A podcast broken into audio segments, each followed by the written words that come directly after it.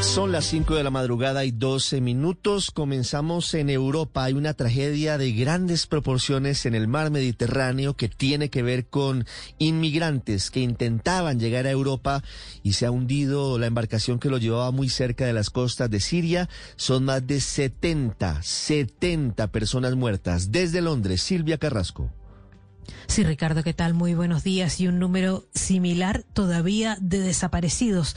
Este barco se supone que zarpó eh, durante, a, principios de esta semana y habría zarpado desde una aldea en el norte del Líbano y ahora ya, ya, ya naufragado frente a Siria. Fíjate, principalmente los que iban arriba no eran sirios, que es lo habitual que vemos de esa desesperada inmigración, sino que ahora es del Líbano. Eh, se sabe que a bordo del barco venían libaneses, venían palestinos y también sirios, pero fundamentalmente eran libaneses. Se presume que el barco iba rumbo a Italia o a Grecia. Había salido de la aldea Benin Minye y tampoco se sabe exactamente cuál era el número. Hablan de entre 120 y 140 personas a bordo.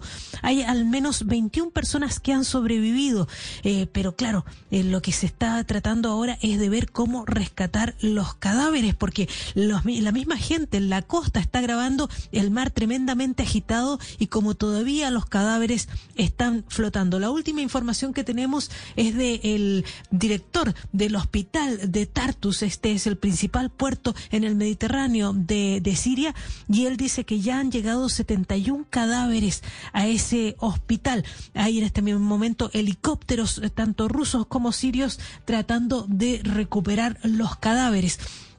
Fíjate la tragedia que está viviendo el Líbano. Mm, eh, fue noticia internacional cuando en agosto de 2020, hace dos años atrás, explotó el puerto y desde entonces el país está en un caos completo. O sea, de hecho, ayer en Naciones Unidas se estaba urgiendo al Líbano que formara gobierno porque ha estado en un gobierno interino por estos últimos dos años. Allí la inflación llega al 161% y están en un corralito permanente. Entonces la gente está tratando de... Eh, irse de este país fallido y está saliendo de esta manera, eh, yéndose a las fauces del mar y siendo tragado por el mar. Fíjate, 71 personas es la cifra que tenemos ahora, pero hace pocos minutos eran 34, luego subió a 53, 61, 71. Así, de, a esa velocidad está, está subiendo el número de personas que han, de cadáveres que han sido rescatados. En cambio, el número de supervivientes siempre ha sido el mismo. 21 personas solo de un barco que iba completo, Ricardo.